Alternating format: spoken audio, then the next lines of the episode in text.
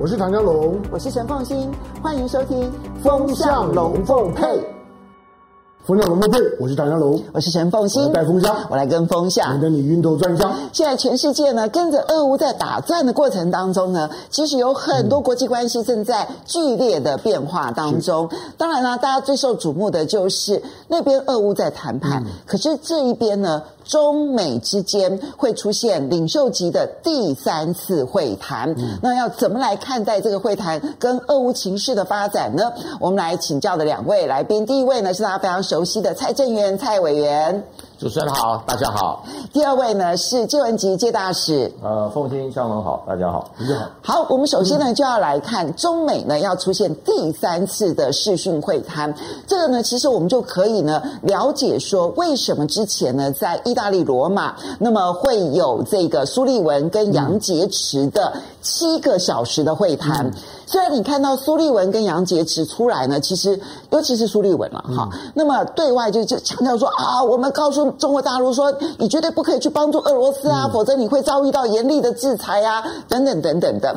但是你要知道，如果我只是警告，只是放狠话的话呢，其实谈不到七个小时。嗯、好，所以七个小时呢，要谈的事情可能比想象中要来得多。果然现在呢，揭晓就是呢，会在美国时间三月十八。八号的上午九点，嗯、那也就是亚洲时间、台湾时间的晚上九点。今天晚上九点的时候呢，嗯、这个呃，美国总统拜登跟习近平，中国大陆国家主席习近平呢，他们要举行呢，拜登上任之后的第三次会谈。现在看起来就时间的安排，因为第二次的时间点呢，嗯、是明显迁就习近平的时间。那现在拜登精神不好，昏昏欲睡。嗯、对，但现在这个时间呢，看起来是迁就拜登的时间，嗯、所以可能中国大陆有一些话是真的要跟美国来谈。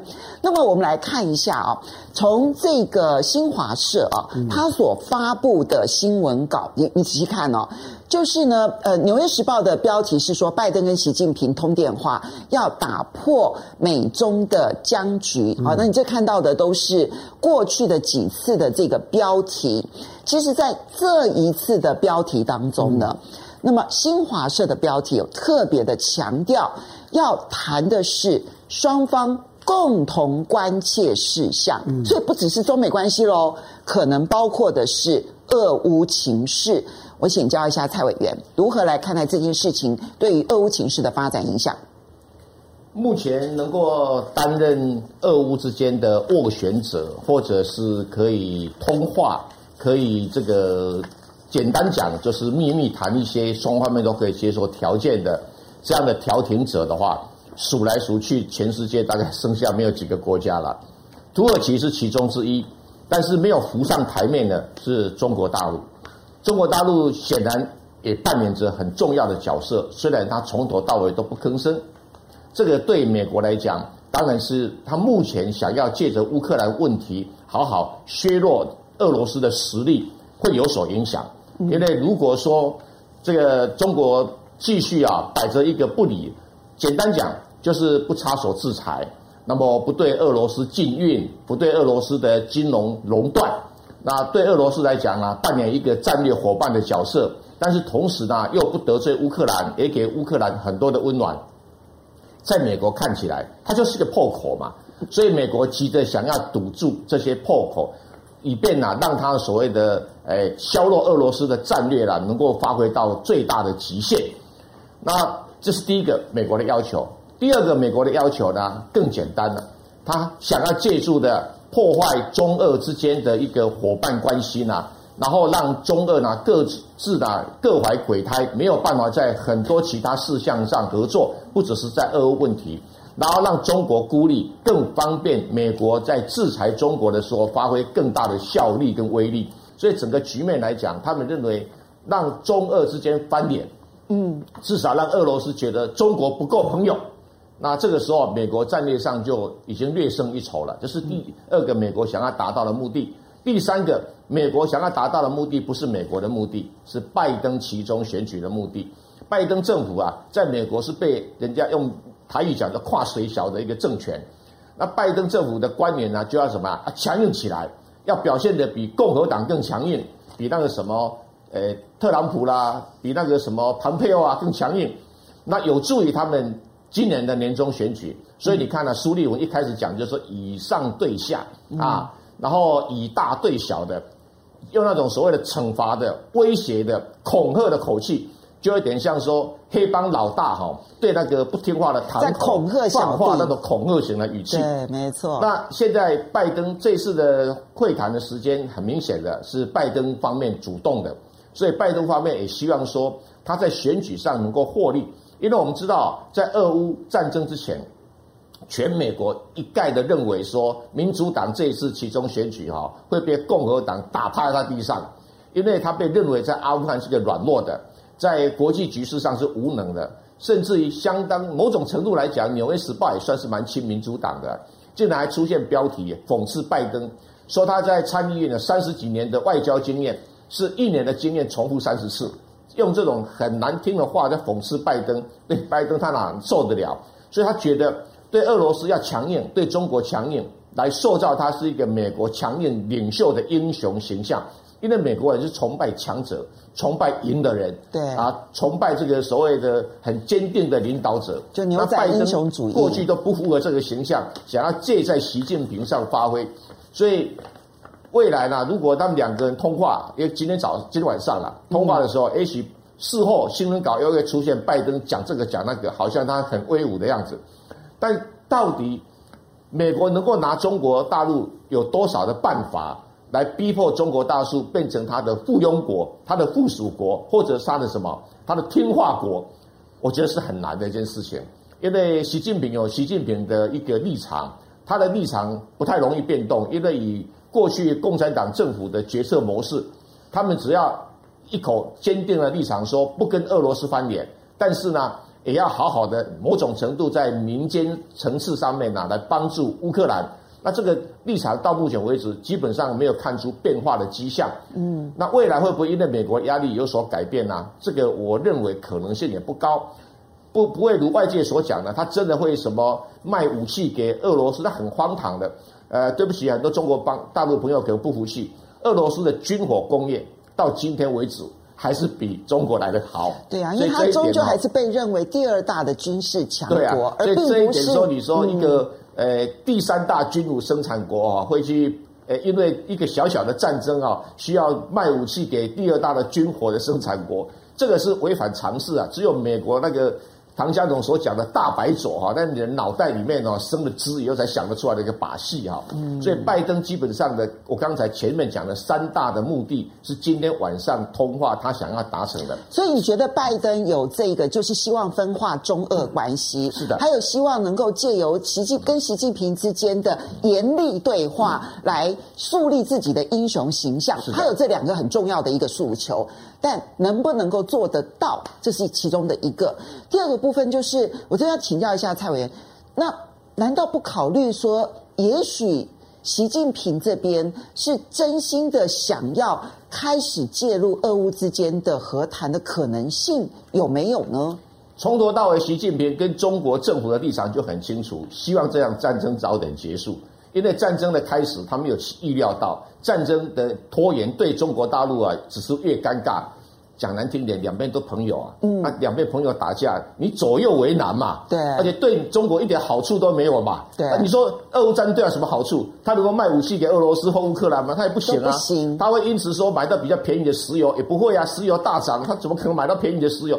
对中国是百害而无一利，所以他当然希望说这样战争哦，可不可以早点落幕，早点死死亡，然后这个死的人少一点，然后能够让这个俄国也能够达成他诶某种程度停火、撤军、保留乌东跟乌南克里米亚半岛的一个基本的战略目标，然后让乌克兰政府哈面子上也能够诶某种程度保留下来，然后让乌克兰的鹰派呢也有相当程度的不要说太。太没面子的，因为毕竟乌克兰鹰派目前还是最大的政治势力嘛，那也不能让乌克兰政府这个整个崩塌下来啊。所以对这个中国来讲哈，他只能什么劝和啊，对不对？不劝打。他跟美国政府相反劝和不可能吗？诶，当然是可能的啊。可是问题是，某某种程度，要是在战局上没有达到一定的平衡状态的时候，什么叫平衡状态了？就俄罗斯打不下去，不管任何原因啊，不是因为纯粹军事力量打不下去，然后乌克兰呢，诶，某种程度也打不下去，这个时候才会停火。最明显的例子，过去不管是韩战也好，不管是越战也好，都有一方已经打不下去了，那最后怎么样？才才结束的嘛，或者是莫名其妙的结束。那阿富汗也是一个例子啊，嗯啊，所以。要达到的战略目标没有达到，至少已经没有实力实行下去。可是以前目前看来，这个乌克兰这个战争哦，不管是死亡人数、动用军火的数目，你只要想想一下，美国在打伊拉克的时候，前十几天所丢下的弹药量有多大？现在这个俄罗斯丢了弹药量跟美国丢了弹药量简直不成比例嘛！一个小儿科，一个可能是心脏内科，那个差距太远了，费用差距太大了。这表示俄罗斯还没有尽全力。那有人说俄罗斯已经没有能力尽全力，这一点我是保留相当的态度。因为目前俄罗斯在这个战场上丢的都看起来都好像都是蛮旧的武器的，嗯，他那个新的武器都没有拿出来这个这个使用，而且很明显的刻意去避开严重的死伤人数。比如说乌克兰讲说，哎呀，我们有一百个儿童牺牲了，不要忘记哦。在阿富汗哦，随便一个车子一炸，就好几个儿童就被美军给炸死了。还有在伊伊拉克啊，那根本什么医院呐、啊，什么通通被破坏掉了。那因为美军指控伊拉克说，你里面藏有什么恐怖分子，这样子就被消灭掉了。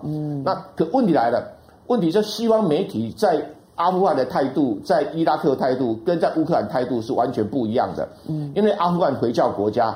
然后伊拉克回教国家这些基督教国家对待回教国家的死伤人数，跟对待同样基督教国家的乌克兰死伤的态度是完全没错，有天地之差别。其实呢，真的要比较死伤人数，其实拿阿富汗跟伊拉克的时候的那个时候死伤人数呢，来跟现在做对比的话呢，你会发现。可能会是一个很强烈的对比。好，不过呢，关键点还是在这一场战争到底会不会很快的结束？我们看到俄乌呢，其实几次的会谈下来，尤其是他所谓的第四次的视讯会谈，不断、不断、不断的，双方呢各自有些说有进展，或者是呢，诶没有进展，这些传言出来。好，现在比如说看到乌克兰这边讲说是有一些进展了，那么看到说呢，可能对于就是所谓的中立化啦，那彼此到到底对于那是要乌克兰模式，还是瑞典模式，还是奥地利模式？现在双方有一些交集，但也有一些差距在。那我这边就请教一下介大使。其实，俄乌在谈判的过程当中传出一个声音：乌克兰要求必须要拥有核武实力的大国作为这个协议的保证，否则的话，他会觉得他的安全是没有保证的。好，那这个有核武实力的大国，其实你数得出来就这几个国家。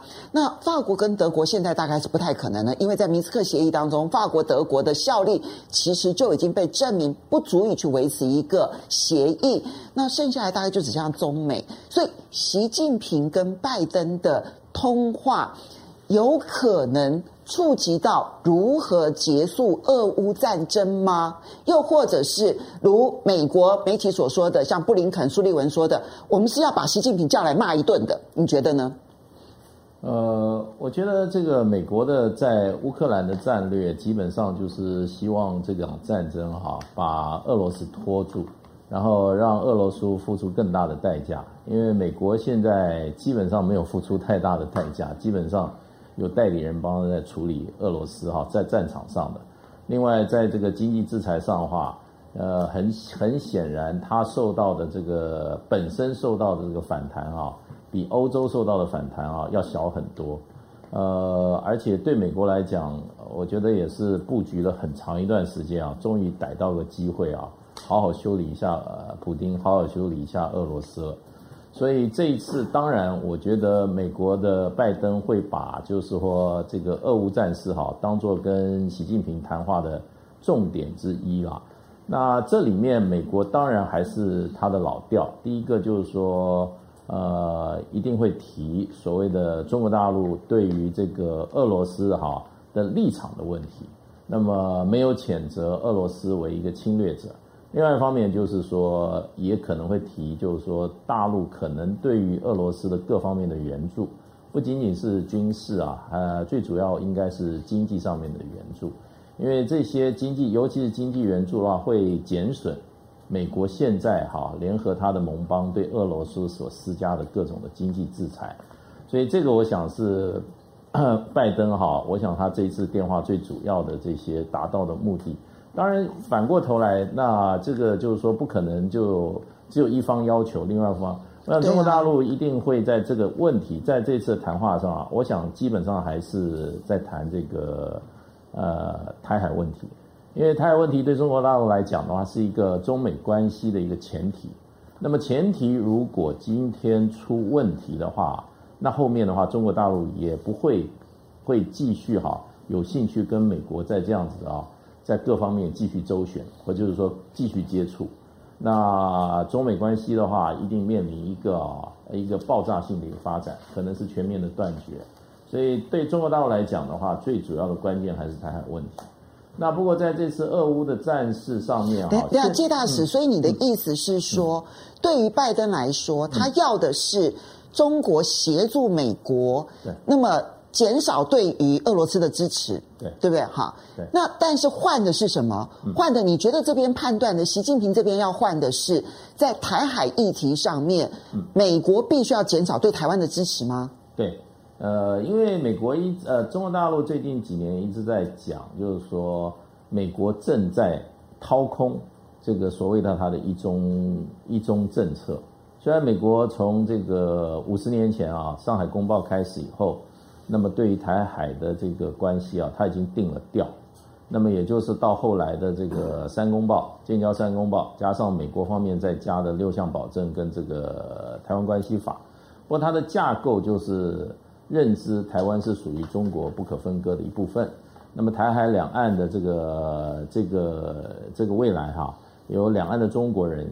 用和平的方式来解决。可是你觉得习近平会用牺牲现在的中俄关系，嗯、然后去换拜登承诺他在台海上面的一些态度吗？我想应该是会有某种程度的一种互相的配合了。那么不见得是这个不是会是原则性的，我觉得技术上会比较多。嗯，那就是说中现在俄乌的这个谈判，我最近看消息就是说。俄罗乌克兰已经讲得很明确了，就是说他所谓的非北约模式哈，那么俄罗斯讲了啊，你可以比照这个，你比照瑞典、奥地利、奥地利模式啊。那乌克兰现在其实我觉得他一开始也就打定主意了，基本就是要大国保证，嗯，这个今后他走中立化路线，或者说啊，他这个去军事非军事化，那么。这个保证不能是他跟俄罗斯间的双边的协定就足以足够，他必须这个协定哈是一个多边的、复边的。那这个大国保证谁能够担任这个大国保证？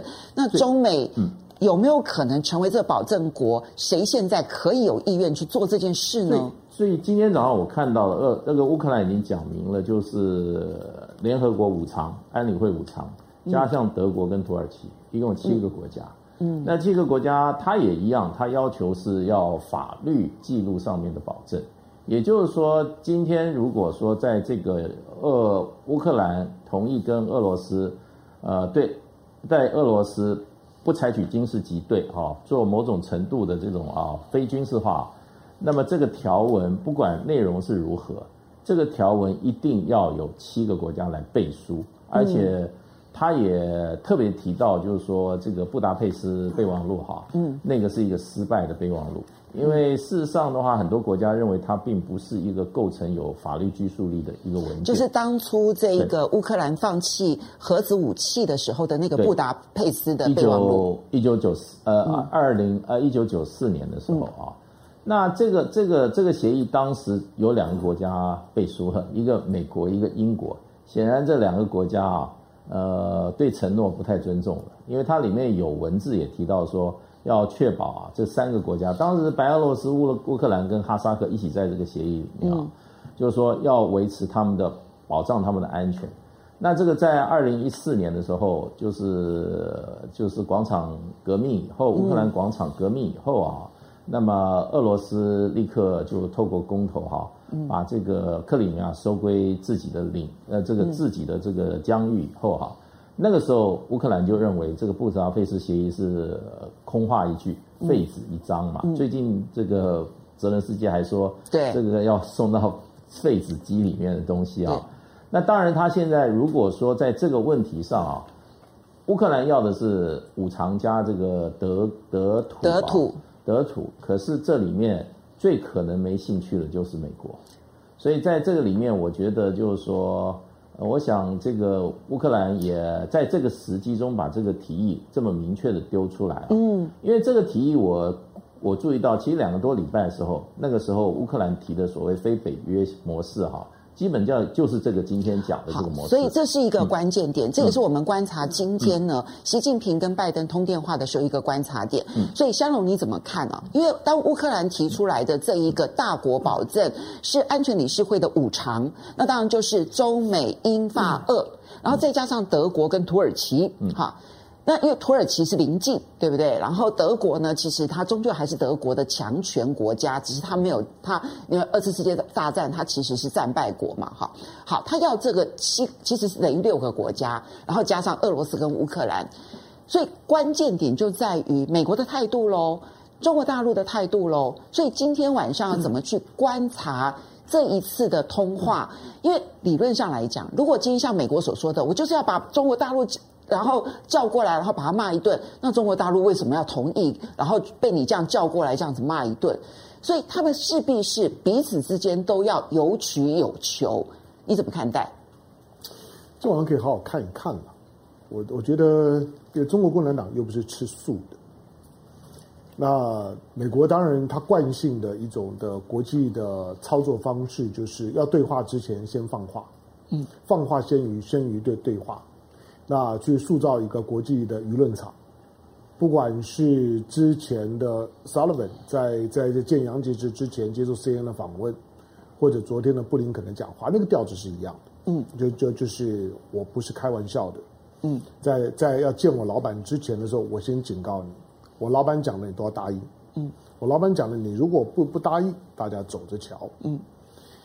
好，可是这场的战争，第一个，我我觉得大家认为说他他会他会不会很快的结束了？那个快，因为大家的想法不太一样。有有人可能觉得今天、明天这个周周末，有人可能觉得是在三月底，有人可能觉得半年、一年之内，这不一定。但是，我觉得最少在在在短时间的这一两个礼拜之内啊，大概很难很难看到你在媒体上面所感受到的那种好像和平露出曙光的那种的乐观的感觉。第一个就是说，泽伦斯基的他的他的表演还没有完，他最近的他最近都在做都在做呢呃全球巡回演讲，那他已经演讲了好几场，现在已经演讲完了欧盟，然后英国的下议院，然后然后美美国的美美国的国国会，现在排的下一场是日本了，嗯，那后那是巡回演讲还没有，因为那个演演讲是很很温暖，就是这这大家都都都听我讲，没有人敢敢敢插嘴。讲完了之后呢，一定所有人都要起立的热热烈的鼓掌，而且一定要赶快送礼物。嗯，那那个感觉那多那多爽！但你知道，你知道，比演戏扮英雄都还要爽。嗯，所以我我觉得对乌克兰来讲，他现在被灌迷汤灌的差不多了。就是，呃，他相信再继续僵持下去的话呢，他会有更多的好处。第二个，我看不出美国有任何想要让这场战争结束的味道。这个是整个的这场战争最核心的关键。不管乌克兰呢提了什么，我我我认为乌克兰提的条件里面虚虚实实了。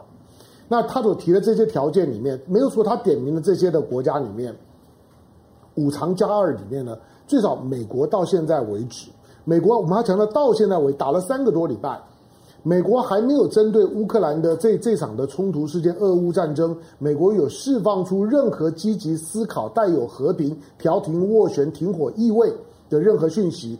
一个字都没有。其实美国跟英国都没有，这七个国家其实美国跟英国都没有。没有英国，英国跟在美美国后面，所以通通常我不考虑它。何况这场的战战争呢，让英美这两个国家的领导人都度过了内部的危机。你不要忘了，英国的那个 Boris Johnson 在战争没有开打之前，大家都认为呢，他将不久于人世啊。我说他的政政治生命快结束了。大家都准备轰他下下台呀、啊！他这里窝里反，他内阁里面几个几个重要的阁员都都倒戈啊！他天天都在解解释呢，他的派对门都在努力的挣扎，所以他到到到处跑，就不想待在伦伦伦敦。现在不不是，大家忘了这件事情。战争有最好的舆论的覆盖效果，拜登也一样啊。这场的战战争啊，你不要低估啊，他有它有外部的延展性，也有内部的延延展性。你看起来是呢，俄罗斯跟乌克兰呢打打的呢，真是真是呢，就是不可开交。可是，在美国的内部，你要说美国的共和党跟民民主党今年面对这场的选举，可是共和党跟民主党呢，对这个俄乌这两个国家都有独特的感情。你有没有注意到，民主党只要想要去 K 共和党的时候呢，就会讲通俄门。嗯，可是呢，共和党要去 K 民主党的时候，就会讲通乌门。嗯，就刚好就是这这两个国国呃国家，所以你会发现呢，当某某个某个国家呢在在交战的时候呢，另外一方呢都会出来呢为他呢做辩解。香龙，如果照你这样讲的话，那拜登可能会希望这场战争一直持续到他年底的其中选举吗？拜登最早在这个事件发这个这场战争之后，我们不要说他的支持度回来多少，他支持度是是是回来的，可是没有再往下降啊。他的支持度没有再往下降，而且原来让他焦头烂额的那那些问题，突然都不重要了。在美国的国际的那美国的舆论场，如果你看到最热最近的《纽约时报》也好，《华盛顿邮报》、《华尔街日报》，原来在这场战争之前，你认为对美国人很重要的事情，突然间都不重要。那如果这样子的话，习近平跟拜登通电话，也不过就是吵一架而已啊。呃，我们我们看看看看他他怎么，我觉得我我觉得比较值得观察的不是。不是拜登要用怎么样的姿态去去跟习近平讲话，而是我很想看中国到底要用怎么样的怎么样的姿态跟口吻去。面对就是说，美国现在摆出来的就是我就是呢，要在这个场合当中，全世界都在关注的时候呢，我要好好的敲你一下，让全世界呢都知道你今天的北京的政府，今天的中国政政府呢是很暧昧的，是很为难的，是很尴尬的，是手鼠两两端的。表面上面来讲是求和平，但私底下呢是在暗挺俄罗斯的，他想做到这件事情。那这种就是说在。这场的战争呢，俄乌的背后呢，现在在国际的舆论市场当中来讲，它已经形成了另外的一种代理人战。所以说俄，俄罗俄罗斯它的代理人部，西方国家在讲俄罗斯的时候，讲的是后面的中中呃中国；他们在讲乌克兰，讲的是后面的美美国。所以今天的俄乌战争的后面呢，现在呢，中国跟美国即将要登登场，这才是大戏啊！这才是真正的大戏。或者说，最最后战场上面死伤输赢。它不是重点，而大家在看中美要如何去玩这一局。那他会说，那找着找中国。像你这样讲的很悲惨呢，因为这样听起来，中美只是一个表演，而这个表演的背后无法解决战场上的死伤的状况。中国说，中国在战场并没有任何的投入，中中国能解决什么？中国，中国现在只不过是希望能够创造一个一个一个氛围，希望在一个国际舆论场当中让大家看清楚，只有美国不想结束这场的战争，这已经是中国最大的好处。中国在战场没有任何的投投入啊，既没有人，又没有又没有兵兵器，什么都没有，而且双方面都在劝和，秦刚都已经投投书，秦刚都已经讲到已经大白话了，就是如果我早知道的话，我一定会劝俄罗斯不要。那秦刚都讲到这个样子了，你还能够期待说中国做做些什么？美国美国不希望这场战争停，因为这场战争对美国来讲一本万利。尤尤其包括当昨天你看到呢，欧洲的理理事会呢把俄罗斯给开除了。嗯，俄罗斯一九九六年才加入啊，一九九六年俄罗斯加入的时候，你你知道当时的美国总统克克林顿在在讲什么？克林顿说美国。不接受任何有关于国际上面呢，就是说战争规范的限制。美国呢，保留他单边采取行动的权权利。后来其实包括克林顿跟小布希都采取这样的，这才是美国真正的态度啊！你看他今天好像呢，在用一个国际体系呢，在维护和和平，拉帮结派的在准备要惩罚俄罗斯。美国是唯一公开讲说我保留单边采取行动权利的国国家。今天呢，固然我们听到。泽伦斯基说：“我要呢得到呢核大国的保障，要五常的国国家，五常的国国家里面，我一直觉得中国说中国可以稍微的提提醒一下，在过去四十年里面，五常国家里面唯一没有打过仗的只有中国。”好，我们来这个先回应几位网友啊。那么 O N Y X 他说，俄罗斯是公认的入侵者，中国为什么要跟他捆绑？哈，然后呢，如家陪小日子啊，他说不可能答应拜登对俄罗斯、对台湾呢是美国应尽的义务，不可能交换啊。他就是跟介大使的一个对话哈。那么这个 S H Z H Z 他说呢，他他就开玩笑说，印度说有核武实力的大国，那不是在说我吗？我讲其实其实印度可能不这样，应该他应该讲的是呢巴基斯坦。好，没有，是不是是我吧？等一下我们会提到印度。然后道峰呢说，中国绝对不容许俄罗斯倒下，世界格局呢三足鼎立，必须中美俄恐怖平衡。然后这个 Million Snake 他说，中国军工如何不知道？反正中国能卖的，俄罗斯都看不上；不卖的可能会有兴趣啊。嗯、那么 Carl Davins 他说，中国偏向任何一方都会加剧战争，这就是为什么中国一直要中。中立，美国可能不是这么想的。然后，另外我们藏族的这一位好朋友啊，嗯、谢谢你的 donate。他说，中国不愿意看到俄罗斯很强大，他说更不愿意看到俄罗斯倒下。所以，简单说，一个看起来虚胖、脾气又暴的熊，才是中国人喜好的好熊啊。好，那我们当然都是用旁观者的角度去看待战争当中每一方的立场，但是这里面背后终究还是有战争战火下。这一些呃，这些人们哈，这样哈。不过，在这场战争外，其实有很多国际格局正在出现转变哦。我们先来看印度，刚刚有人提到了印度。其实印度呢，在安理会的投票谴责俄罗斯的时候呢，那么他是投下了弃权票。嗯，好，这个其实就引起了国际上面的瞩目。最新的消息是，印度的。公营的这一个能源公司呢，他们宣布说，他们要买俄罗斯三百万桶的原油，嗯、就在美国宣布制裁之后的两个礼拜。印度这边呢，反而说我们要买它的三百万桶原油，因为这比国际行情呢低了二十美元，呃，低了百分之二十，便宜很多，便宜很多，而且这里面的运费跟保险费都是由卖方支付的，所以印度说我们要去买俄罗斯的原油。我请问你，布林肯他为什么不警告印度？他公开这样讲，你知道吗？为什么不警告印度说，你如果敢敢按住俄罗斯的话呢？那你等着好好看，为什么不讲？嗯，美国白宫对这件事情不予置评。对，好，然后接下来呢，我们再来看到的是印度媒体报道说呢，那么王毅呢即将要访问印度，那么这件事情反而是带给了中印关系有一个缓解的一个机会吗？嗯，这边先请教一下蔡委员。的确啦，印度跟俄罗斯或者以前的苏联的关系其实是历史悠久，关系相当的良好。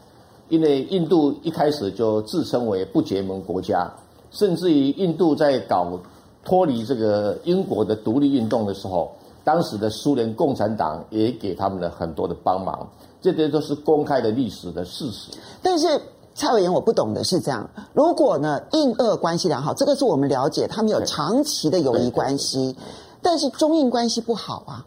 对，那印度在这个时候在。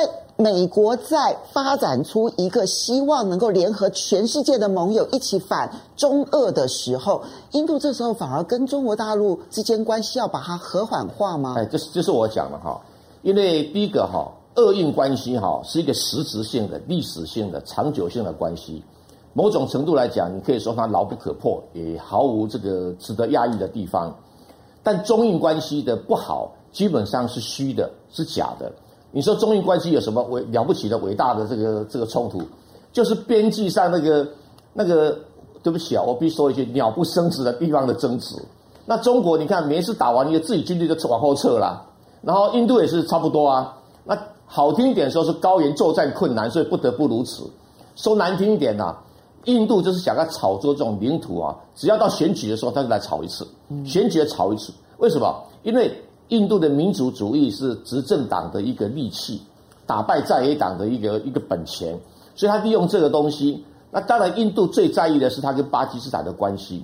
那跟巴基斯坦是关系的，巴基斯坦后面有一个说铁杆子的朋友，就是中国嘛。中国跟巴基斯坦的关系，那个就跟印度跟俄罗斯的关系是不相上下的。巴铁对，所以要解决他跟巴基斯坦的冲突的时候，经常也要麻烦中国哈，在。暗中斡旋一下，或者暗中通气，这也是国际上公开的秘密，也也没什么，没什么好压抑的地方。再来，因为印度跟中国的关系的不好是假的。你说他有什么贸易竞争？没有。你说他有什么经济上的冲突？没有。你说有什么军事冲突？就是那一点点领土的小争端，也不是你核心领土。它不是什么台湾啊，这个什么香港啊、澳门这种对中国那么有有有特殊意义的地方。那对印度也是一样啊。为什么那些是你地方？是英国人帮你画的？你印度人没有住在那边呐、啊。嗯、那倒过来讲，中国不管汉族、藏族，在那边出入也很少啊，所以那个争执基本上是虚的啊，是可以互相让步的。哎，这是因为可以互相让步，你看拖多久了？也没有发生什么严严厉的冲突，还互相规定说，我们如果发生冲突的话，我们就回到石器时代，当然拿石头来打架，不要拿武器。这个全世界没看过的，表示是假的。所以今天呢、啊，因为因应的美国拉拢印度的时候，美国当然没有办法对印度出什么重手嘛。他为了要要这个跟中国呢产生战略性的竞争，他必须拉拢着印度才有说印太战略。如果印度翻脸的话，美国还有什么印太战略？那吹牛的嘛。所以印度啊，可以在这个方面对美国予取予求，就像夏龙讲的啊，美国为什么不对啊这个印度说重话呢？对，因为印度公开说他要去买俄罗斯的原油，哎，这真的是逆全球的。那公开打你美国脸，那你美国知道唾沫自干了，不然怎么样？因为你要拉拢他，他又不欠你，也也不缺你的，也不靠你。说难听，印度靠美国，也不靠美国的。所以整个来讲的话。所以印度也不是美国的敌人，印那个印度，美国想把印度当朋友，印度可以有时候可以当，有时候可以不当啊。所以在这种复杂的关系底下呢，印度突然间想一想说，哎，我跟中国的关系有必要弄得那么凝吗？第一个没有没有要选举嘛，第二个中国也也其实也很清楚，你看哦，好几次中国跟印度冲突的时候，中国有没有说什么重话？没有啊，中国内部要是有什么媒体啊。或者什么舆论的声音稍微大一点，还会被压下来呀、啊。嗯，反正什么印度什么哇，大张旗鼓啊，讲了一大堆，就是为了选举嘛。这这个民主国家最糟糕的问题，就直到选举就会有个并发症，莫名其妙非理性的发烧。所以 中国也知道印度这个毛病，所以你看呢、啊，中国从头到尾都点点，好像没事发生一样的。好了，现在为了俄乌的状况的话，那想一想，中国觉得哎。诶你印度没有那么靠美国啊，那我总该来拉拢拉拢印度嘛。这时候中国负责外交再笨，对不对？看到这样的举动，不赶快去拉拢印度，跟印度调节，还真的让印度在什么印太架构里面呢被美国拉着鼻子走，没这回事。因为你这样的护法的话，会在印度内部舆论造成平衡作用，会在印度内部里面呢，过去那高涨的右派的民主印度教的民族主义，还不是一般的民族主义啊，印度教的民族主义。当然，中国人老是搞不太清楚印度教。其实，中印度教的色彩跟中国人那种所谓的万神崇拜的那种那种文化的传统来很接近，类似的。所以 在某种程度里面呢，中国这个时候刻意拉拢印度是百分之百正确的。所以你觉得美国正在希望能够分离中俄关系？当然。可是对于中国大陆来讲，那这个时候要分离的是美印关系，至少让美印之间哦不要那么那么这个对着中国冲着来嘛。那如果印度啊老是在所谓的印太架构里面呢，一副那犹豫不定的样子，对中国当然有很高度的战略利益嘛。嗯，所以你可以看得到说，拜登跟习近平想要通电话，是拜登要从习近平身上有所有所求，所以主动要跟他通电话。那这一次是王毅呢，这个千里迢迢跑去印度访问，当然就是在拉拢印度人民的感情，跟印度政府说，哎呀。咱们毕竟是邻居嘛，也没什么好吵的哈，是不是？哪些问题我们大家能谈的先谈，不能谈的 先搁一边，我们就不要吵了。那你跟美国的关系哈，也也不要靠那么近嘛，这个哈，你们要呼应一下也可以，但是也不要那么认真嘛。基本上这架构不离这个啦。啊，举个例子，比如说这个泽兰斯基想要说要安理会，这个这个泽兰斯基这个要求是对的，嗯，而且是是正常的，是合乎规范的。为什么？我跟他解释一下哈。大家可能忘了，尼泊尔前段时间很久以前发生内战，了没有？就内战双方一边是尼泊尔共产党，一边是尼泊尔政府军，打个老半天以后呢，啊，国际调解啊，斡旋啊，或者两边签了一个叫全面和平协议。那两方面附加但书，我们要由联合国安理会保证。你很奇怪，内战呢、啊，内战的合约还要联合国安理会保证，就安理会呢就接受了这样的一个提议，就在安理会正式决议。我们由安理会不只是五常哦，安理会还有其他的国家哦，对，加起来以安理会的名义正式保证这份合约，意思是说，任何一边违反合约的，我联合国部队就进去了。嗯，它基本上是有这么一个一个有效可以履行的，而且特别像尼泊尔那小国家更容易履行。像乌克兰要求说，我要去安理会保证啊，那安理会保证五成，五常就保障保保证了嘛，就没什么问题。那最好你那个什么这个俄呃这德国也加进来，德国当然。诶，不不可能是五茶，也不可能，诶，很难得有时候参加安理会嘛。那这个时候，你俄这个德国，因为德国毕竟是什么波兰旁边的国家，欧洲强权了。哎，对啊，哈，这个波兰旁边的国家啦，这个到时候呃找个地方要钱的，比较要要得到嘛。嗯，所以泽兰斯基这个要求是合情合理。问题在哪里？问题说，那你达成协议要安理会通过，至少要美国点头啊，所以等于也给美国了某种程度的否决权。而且美国他自认为他有否决权，而且如果说美国这个不答应，而且不同意你这份协议的话，你战争都继续拖下去啊。美国表面上是很爱护小动物啊，很仁慈，但是美国是全世界杀人魔王最多的国家，他杀起其他国家哈，那个死书只是那个什么死人数目啊，只是一个计算数字而已。对了，好，但是美国另外一方面又他又很善良，但就一个国家来讲，美国又很邪恶，所以这个美国的双重性格哈，你要期待他哪一天哦，那种所谓的另外一面哦，能够发挥在乌克兰里面呢，才有可能。啊，让这场战争结束了。OK，这个是刚刚在回应那个俄乌的情势。不过就现在呢，其实，在其他的国际关系当中，我这边来要请教一下介大使哦。因为刚刚不管讲到印度，或者我们接下来看沙乌地阿拉伯，当这个部分到目前为止，中沙两国都还没有证实。那是沙乌地阿拉伯呢，这边从《华尔街日报》一而再、再而三的报道说，第一，沙国王室已经要求习近平五月份的时候去访沙乌地阿拉伯。那这个可能性其实。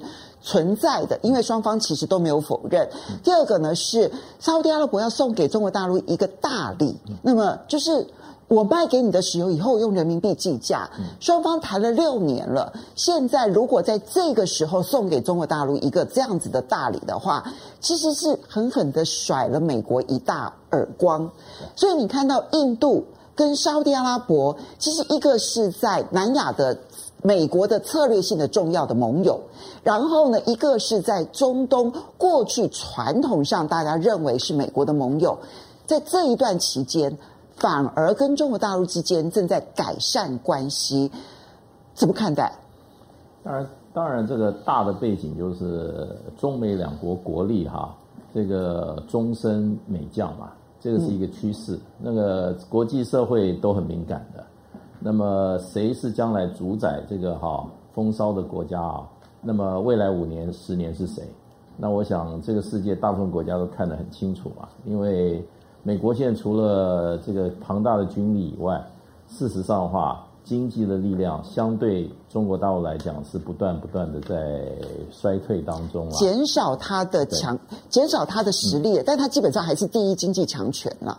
可是，就是说，它经济强权这个可能就是二零二八吧。你距离目目前为止的话，不超不超过十年了，这是很快的。嗯。那另外一方面就是说，讲阿拉沙乌拉伯跟中国大陆这个，就是说石油交易的话，用人民币计人民币支付啊，这个其实谈了有五六年了。嗯。那么这也是中国大陆推动人民币国际化很重要的一环。那么我觉得过去的问题应该不是出在中国大陆，应该是出在沙乌地。那么沙乌地还是有它的这些保留啊。不过这两年你知道沙乌地，尤其这个王室的这个政政权哈，跟美国之间的这个冲突非常的不好非常非常严重，尤其是跟拜登这个政权。那沙乌地阿拉伯有严重的内政上的一个潜在危机，就是他王位继承。因为过去这个沙乌地这个老王的时候啊，他只讲了一个继承的原则，叫兄终弟及。对，因为他这个兄终弟及，因为他生了孩子，生了几十个啊。是啊。所以最年轻的小孩子啊，就是他的儿子啊，兄终弟及，就他这个最年轻的这个哈小小儿子啊，也八九十岁了。可能比他的孙子还要来得大，还还要来得小，对。所以现在势必要传到下一代。那他这里面这这么多儿子，也有一个，也有也有分帮分派的，所以这一派的话，事实上的话，呃，现在的这个现在这个王储哈，他是孙子辈了，嗯，那么他要接这个接接王位的话，他面临到一个正统性的问题，所以到现在为止，这个这个继承啊，会不会造成沙乌地内部的一个哈这个政权的哈，尤其王室里面的一个纷争啊，他们是很小心的。所以那个这个在这个权力转移的过程中啊，也特别敏感。那美国基本上好像对这个王储啊的态度并不是那么明确。那么尤其拜登上任以后，他说要跟他担心美国会危及他的接班地位。嗯、会，因为拜登做过一件事情，我觉得正好碰到了那个沙乌地阿拉伯一个禁忌。他要跟沙乌地阿拉伯的元首打电话的时候。沙乌地说你跟我们王储来通电话，那拜登说对不起，我不跟王储，我要跟你的国王通电话。王储不是国家元首。所以这个这个这种讯息的话，我想就触到了这个现在沙乌地阿拉伯最敏感的一个神经。是。那所以他们的关系始终有一个哈，我觉得有一个心结存在。我就是说沙乌地跟美国，而且另外一个问题就变成沙美国对沙乌地阿拉伯石油的依赖现在已经降为零了。嗯。而且对沙乌地来讲是一个竞争者。那沙乌地阿拉伯百分之二十五的原油是卖给中国大陆，是这个一个经济原因。另外一个就是最近有一件，我觉得美国人自己自己拆招牌的事情，就是说，居然把俄罗斯的个人的私有财产把人家没收了。你这是国家对国家，你可以用国家报复对方的政府，你怎么把他老百姓的财产也给人家充公呢？嗯，那你这叫什么保障私人财产？你的所谓的资本主义的哈？最基本的原则，那沙乌地阿拉伯这些这么多有钱人，尤其王室，他放在你西方国家的资产，哪一天跟你美国闹翻了，你噼啪就把人家的财产通通充充公了，对不对？就没收了。这个在国际上是一个非常大的一个冲击。嗯，那所以我觉得这个冲击，像阿沙乌地阿拉伯，那很简单，那我就把美金的资产啊，我现在赶快转移。我抓人民币，所以你觉得这一次美国对于俄罗斯的金融制裁，对，其实是反过来。刚刚你讲的前面都是原因嘛，对不对？我觉得就是最后一集。这一次的金融制裁反而是促成沙乌地阿拉伯非转向不可的原因。我觉得是他下定决心，因为沙乌地阿拉伯太脆弱了，他那些手上抓的这些资产有多少是人民币？不是美金就是欧元啊。嗯，而且它都放在哪里？放在都放在欧美的这些财经地方，对，放在瑞士呀。嗯，那你现在不赶快避险的话，你等那天发生的时候啊，就为时太晚了。像俄罗斯资产的这种哈持有的币别的转移啊，它就稍微慢了一步。对不对？他也没想到欧元也加入制裁，嗯、他三千亿，他可能也没想到瑞士会加入制裁，也没想到三千亿美金就没有了。嗯，那你乌你沙乌地阿拉伯这些人手上是几兆美元放在西方世界，嗯，他会有安全感吗？所以当然是要把这些这些资产的避险来讲的话，赶快抓人民币啊。那这个人民币也对他来讲的话，他是抓在手里，对不对？它也不见得要放在西方国家可以主导的这些金融市场里面去。好，好，这边我就请教一下香龙，因为我们刚刚讲到印度跟沙乌地阿拉伯，其实它在地域上、地区上面，其实都有它的战略的重要性，都是属于地区性的大国。在这一段期间，俄乌战争的期间，你看到西方舆论是排山倒海的谴责俄罗斯，然后附带要去谴责俄罗斯。他们认为后面挂钩的中国，就他们希望把这个连接上去，但是这个时候的印度跟沙乌地阿拉伯的选择反而出现了逆风，如何解读？好，呃，因为印度的印度最近的反应，当然让大家哎觉得印度不一样，印度突然间好像又又走回头路，又回到了那个不结盟运动时候的印印度。呃，这一次的俄乌的冲突。倒不是把印度打回原原形，而是让印度这半年多以来，我认为从从半年前我我就一直在在在谈印度，我说印度接下来就会很尴尬，那个尴尬是地缘上面的尴尬。为什么？因为呃，印度在被放进了所谓的印太框架之后，它成为美国的拳头，成为成为美国的就潜在的盟友。虽然美国在组他的 AUKUS 的时候呢，并没有考虑到印度，印度当然是不开心啊，对，就发现说，哦，你还是对我有差别待遇啊。但是真正的重点在于，就是说，印度，印度如果说我们把整个亚洲大陆的地缘呢拿出来看，在亚洲大陆呢的南边呢有三个重要的半岛，一个是中南半岛，一个印度半岛，另外一个就是说呢阿拉伯半岛。这三个半岛里面呢，现在有两个半岛现在都非常的轻中了。印度怎么办？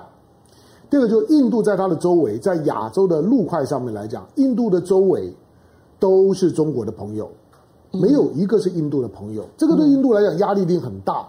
他只要不管他印度呢，在在在南亚呢，他作威作福，十四亿的人口，他是呢南亚第一大国，三百万平方公里的土地。可是第一个，他经济力量不不强。我们说东盟呢，跟中国这二十年。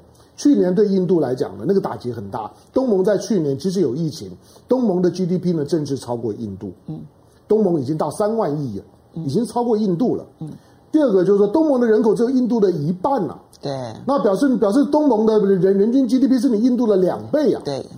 好，那过去呢，美国呢有很长时间，过去二十年里面呢，美国为为什么还对印度呢能够有点当靠山的感觉？因为美国呢在亚洲陆块，它有两个重要的战略支支点，一个是在在中东，有有伊拉克战争，用伊拉克去牵制呢周围所有的海湾国国家；它在中亚有阿富汗，用阿富汗牵制中亚所有的国国家。这两个战略支点对美国来讲，固然算起来好像每年投入军费很多，可是地缘的冲突上面来讲，美国就有支点。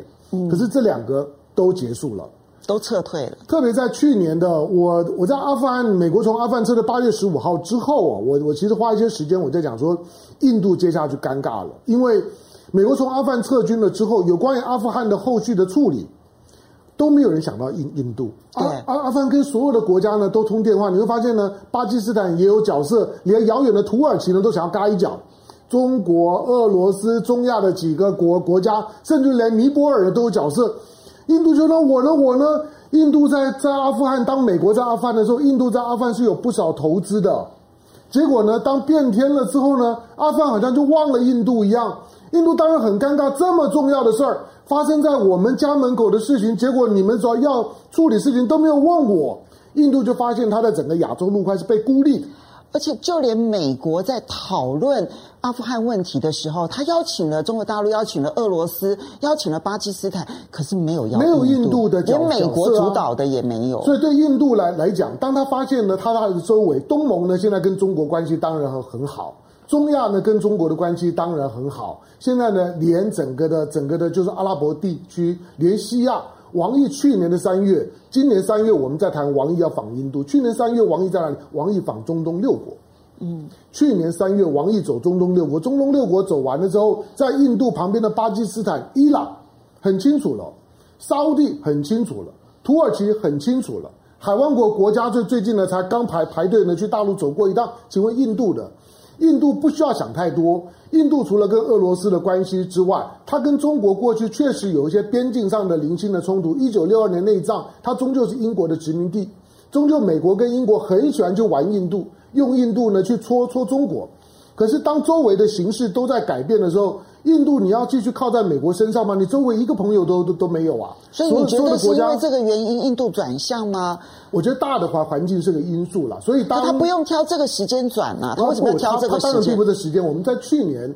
去年阿富汗阿富汗的变天了之后呢，我们就讲过，印度呢接下去一定会会会开始有一些的调整，它不不调整，它在地区上面来讲都很难存活。那你觉得他挑这个时间点的原因？这个时间点其实是是延延延续下来的。我们之前讲过，当俄罗斯、中国跟印度的外长可以一起见面谈谈事情，嗯，当俄罗斯可以把中国跟印度的外长一起找到呢，找到呢莫斯科去谈中印之间的边境冲突。当冬奥期间的时候呢，普丁呢到了到了这个就是说呢，北京和习近平见面。见面的时候呢，虽然签了些协议，可是你知道他没有谈乌克兰，可他却谈印度。嗯，在在中俄的那场那个声明里面，却谈到了印度。嗯，那个都是很重要的讯号，就是印度意识到，就是说，与其说呢是好像呢俄罗斯呢在调调解中印。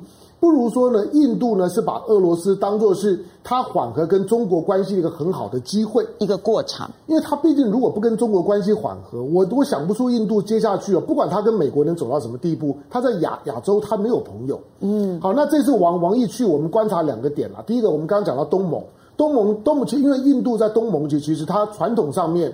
他在东盟是有文化影影响力的，影响力很大。可是你看着东盟现在跟中国走的这么的亲亲近，东盟的 GDP 竟然超过你，而东盟之前呢开大门希望你参加 RCEP，印度拒绝。嗯，嗯，那这一次去，我不知道王毅去会不会再重谈这件事情。就是说让让印度进一步的整合，毕竟印度已经参加上合组组织了，嗯，你的上合组织都已经进来了，RCEP 没有好什么好犹豫。当然，那里面有个别的这些经贸的盘吧，拜托香龙，那个很不一样，好不好？当然是，RCEP 是一个安全组织，没有错，对话组织，上合组组织呃上呃对，是一个安全对话组织，但是呢，RCEP 要计算的就是很多，那个牵涉到他们内部的那个民族经济的问题。对，那现在最主要就是说，当当印度呢意识到，因为印度也是一个原油的进口国。它它是一个能源的需求国，它一样要看着中东，看着伊伊朗。当今天呢，沙乌地呢要用人人人民币，因为沙乌地百分之二十八的原油是到的进大陆的，嗯，伊朗一样是进大陆的。几个中东的主要的原油的产国，现在呢跟大陆都很紧密的时候，请问印度怎么办？嗯，所以你觉得那是一个？大的一个区域性的转变，嗯，其实要注意的是区域性转变所带来的一个变化。嗯、好，我们这边先谢谢几位好朋友的懂内，谢谢康康，谢谢你的懂内，Dance Town，谢谢，然后呢？呃，拿一券，谢谢俊，谢谢你的抖内。然后这位藏，呃，这个用藏文藏文的朋友，香巴多杰哦，谢谢你的抖内。他说他真的能够深切的感受到中国真的很想跟印度搞好关系，因为拉拢邻国是中国的基本外交政策，邻国安才没有后顾之忧。他听他的母亲说。藏南那边有很多他们家的亲戚，不过没有见过，那、嗯、非常的有意思啊、哦。好来，那么呃，新州。呃，谢谢你的斗内这样子。那他是要特别回应我之前问说，中国会牺牲俄罗跟俄罗斯之间的关系来换取拜登在台海上面比较偏中国的承诺吗？然后呃，他的回应，他认为感觉台湾是中国大棋局的一块，对中国更重要的是俄乌战后世界大格局大棋盘的问题，感觉不会为了台湾放弃跟俄罗斯的合作，除非美国用台湾马上独立来作为威胁，但不知道。美国是否做好摊牌的准备？其实他讲的还真的是蛮好的哈。嗯、那么，嗯，这个汤户，谢谢你的 donate。然后，Louis Hu 他这边提到，他说沙乌地阿拉伯不敢嘛。他说老美会同他说，你敢做，我就把你在美国的资产来冻结，因为你们的人权记录，老美不用找借口就可以封杀你。这个是对的。对中东国家来讲，这伊伊斯兰国家，温和派伊斯兰国家，他们非常清楚的知道。中国人谚语：“造梦之所贵呀，造梦能见之；美国之所贵啊，美国能能能见之。民主峰会虽然没有邀你，可是我最少没有黑你。但是如果今天当你不跟我在一起，的时候我要黑你，你也受不了。所以所有的那个战争，所有外交上面的拉锯都还在幕后进行当中，嗯、对不对？好，好，那呃，我们很快的来请教一下这个我们第三个话题，不知道有没有时间好好谈。嗯每个人都三十秒，好了。我们现在要来看啊，就是一方面，我们看到外交部长吴钊燮呢公开的透露说，那么美国未来将还要再继续的对台湾军售。好，那国防部说没关系，这没有泄密。但是我们来看最新的进展哦，那么很特别的是。美台关系好像是坚若磐石的时候，但是为什么在帛琉，那是台湾的邦交国举行的海洋会议啊，海洋大会，美国居然会要求台湾低调参与？第一个不要用中华民国的名义去参与，然后呢，一切都要低调。为什么？蔡委员、介大使，我们很快的回应一下。海洋大会虽然是帛琉是主办国，但是参加的人不只是帛琉嘛。所以某种程度也要给其他的跟中国有正式邦交的国家某种程度的一个颜面，或者某种政策的一个余为回转空间。那帛琉是什么？虽然我们讲说帛琉是一个主权国家，是联合国的会员，不要忘记哦，帛琉跟美国签有保护协定。当然那个名字讲得很好听啊，这什么 associate 什么什么啊，那你听听就好了哈。那英文的意思就是你就是我的附属国了，嗯，所以帛琉它没有一个独立的一个所谓的国防外交。今天美国的不要说美国的国务院哦，连美国的内政部都可以直接指挥帛琉，嗯，啊，补助帛琉的钱是由美国内政部拨的，不是由美国国务院拨的。所以在这种情形底下，美国要求帛琉怎么做，帛琉在国防外交上面只能说 yes，不能说 no。OK，好，谢大使您的看法？因为这个美国这个。这个在多边的场合一向是不会不会搞这个有关这种哈对台湾地位的模糊模糊地带的，双边它可以搞，因为这个会事实上美国在后面运作的啊，他不希望这个这个会哈，因为我们这个台湾参与产生政治问题，而让这会开不下去，因为中国大陆的话，一定会不止不止会本身会做强烈抗议啊，会把这场会议哈，整个主题会变成走偏了。嗯，那么所以我想，美国是为了这个会议能够顺利进行哈，就叫他的这个儿皇帝哈，这个蔡英文哈，全力配合美国。我想蔡英文哈，绝对是为美国世世尊呐，美国叫他怎么做他就怎么做，他不会不敢去在那个里面哈。为所欲为的。好，所以香龙，所以看起来就是呢，当美国想要拉高台湾议题的时候，台博都可以配合；但你要降低台湾议题在中美之间的敏感度的时候，就通通都压低。我觉得台湾的民进党政府，如果这个消息属实，我觉得，我觉得在野党也好，或者民进党政府都不应该都不应该低调吞人，用的是帛琉。所以最近有两条，就一条是帛琉在海洋会议，另外一个呢，传闻呢，马绍尔呢，马绍尔总理要来台湾访问。嗯，马绍尔跟帛琉是一样的，都是美国的保护国，它是个假的国国家，他们都是用美元的，他们没有海空军，海域跟空域呢都是排他性给美国使用的，基本上呢就是受美国保护的附庸。台湾在帛琉投投资这么多，国民党也也投资很多啊，对，对，对，对不对？在帛帛琉老师讲，那边有党产哦。那边的那边除除了有党产之外呢，五星级饭店最早都是国民党盖的，都是台湾人盖的的。对啊，那边有有多少台湾人在那地方当导游啊？台湾的，在帛帛琉是有影响力的，需要低调到这样的地步吗？帛琉的总统总统家人生病了，往哪里送？往台湾送哎，都是送到台湾来来治病哎，美国人付医药费而已啊。当关系是这个样子的时候，有需要低调到这种地步吗？我觉得台湾啊，面对到既然这两个呢是美国的附庸，是永不会跟台湾断交的两个国国家，有需要低调到这种地步吗？再低调再装就不像了。民进党应该强烈的反映这件事情。好，因为时间的关系啊，非常谢谢大家的收看哦，嗯、不要忘喽，下个礼拜同一时间风向龙凤配，我们下个礼拜再见喽，拜拜，雅虎。